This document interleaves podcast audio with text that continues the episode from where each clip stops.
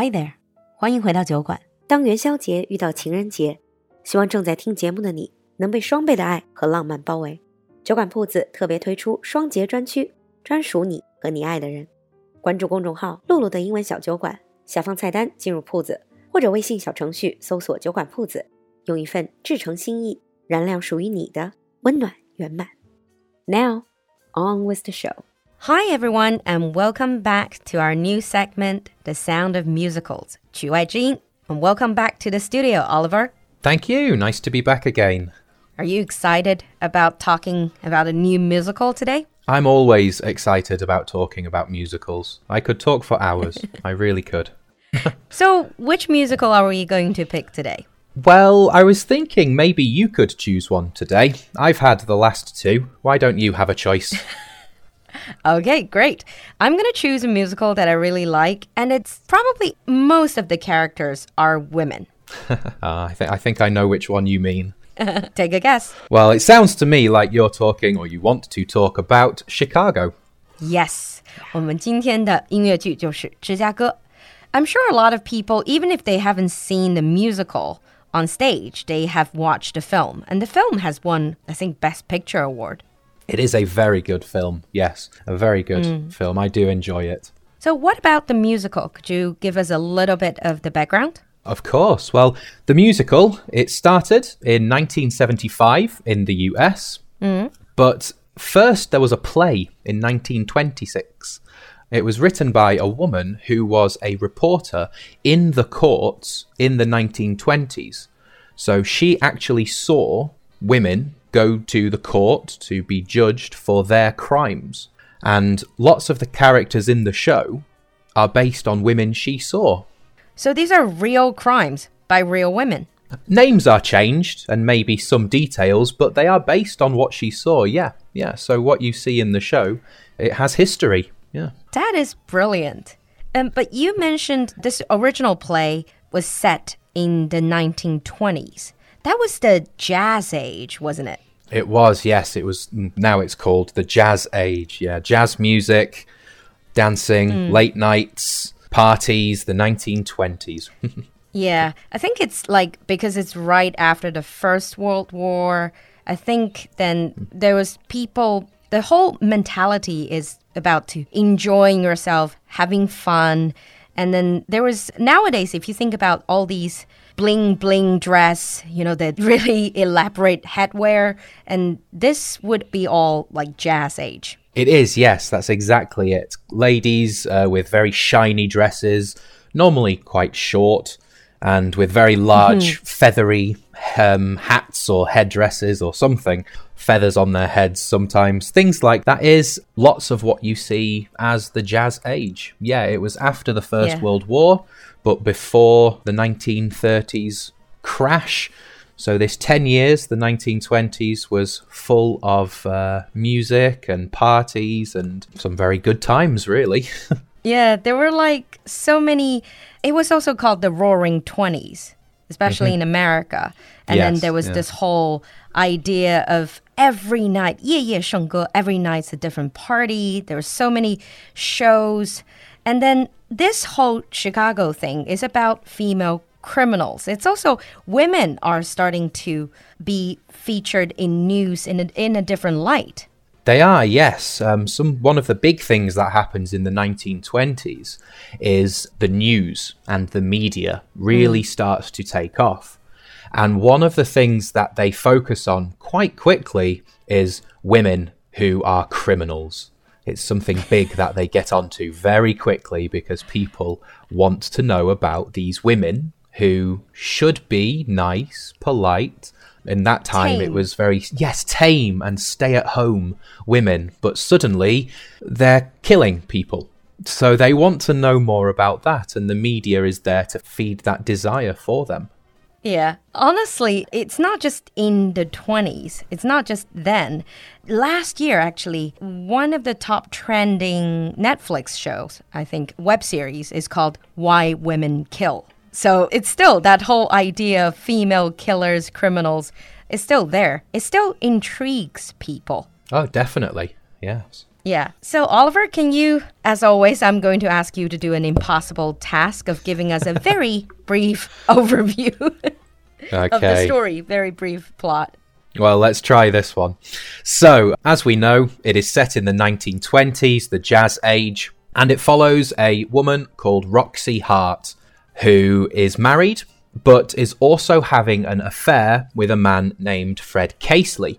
Fred mm. tries to leave her, and from anger about being lied to and annoyance and whatever other reasons, Roxie shoots him and kills him. Hmm. And she's arrested. She is, yes. Her husband tries to take the blame. He tries to say it hmm. was me. This man was robbing us, robbing our house. He tries to help, but in the end, it comes out that no, Roxie shot him. She knows who he is, and she goes to jail. Hmm. And it's when she's in jail that she meets all of the other women who have been arrested. She goes to a women's prison and meets lots and lots of different uh, women who have been arrested for different crimes. These murderesses. The murderesses, yes, indeed, all the murderesses.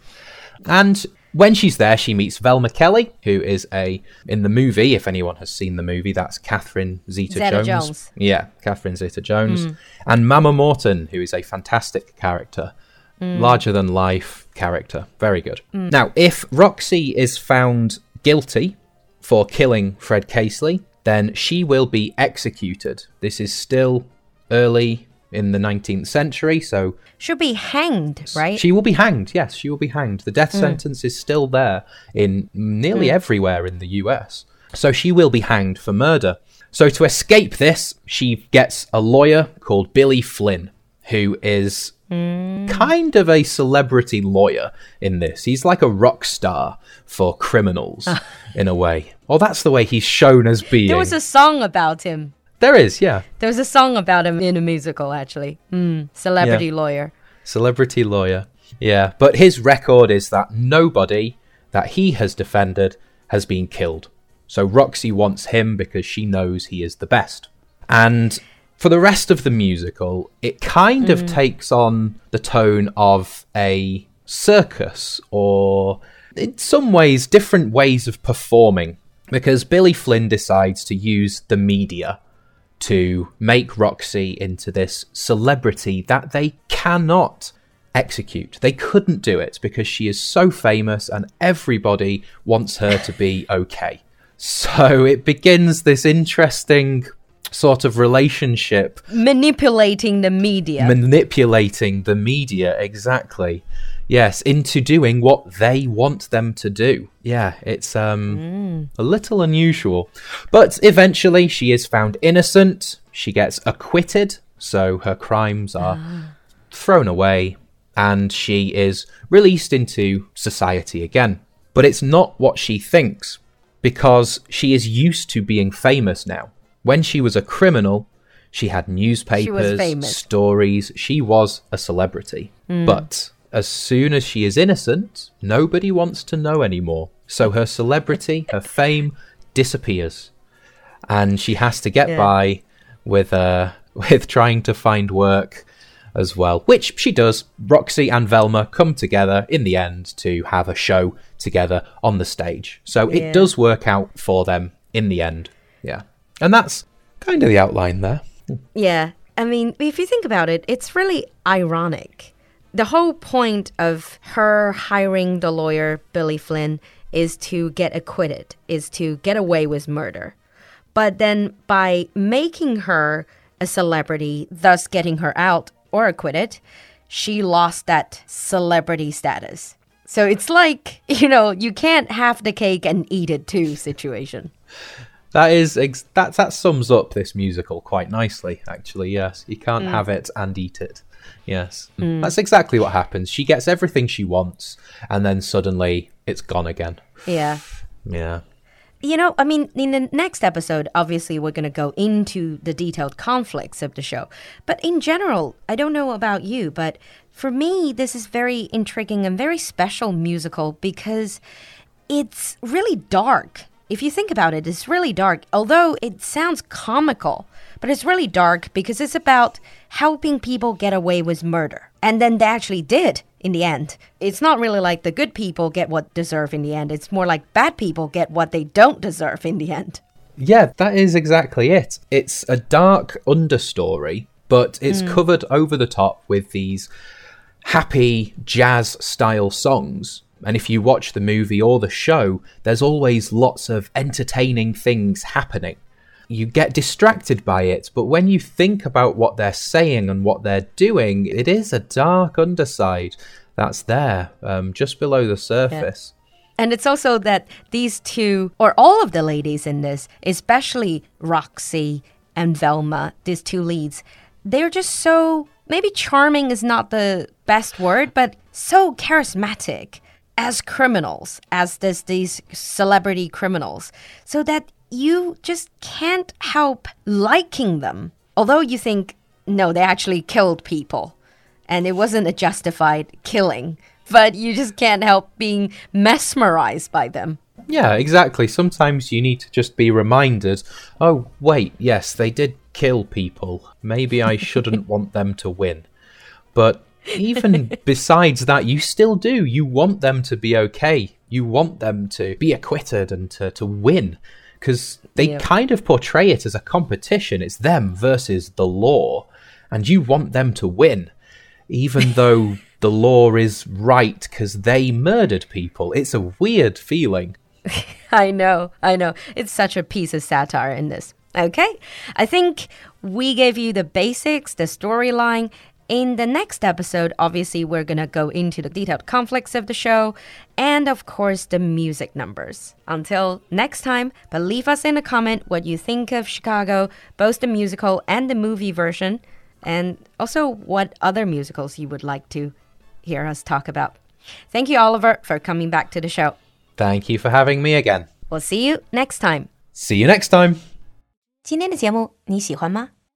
赶快联系小助手加入酒馆社群吧。小助手的微信号是 l u l u x j g，我们在酒馆等你。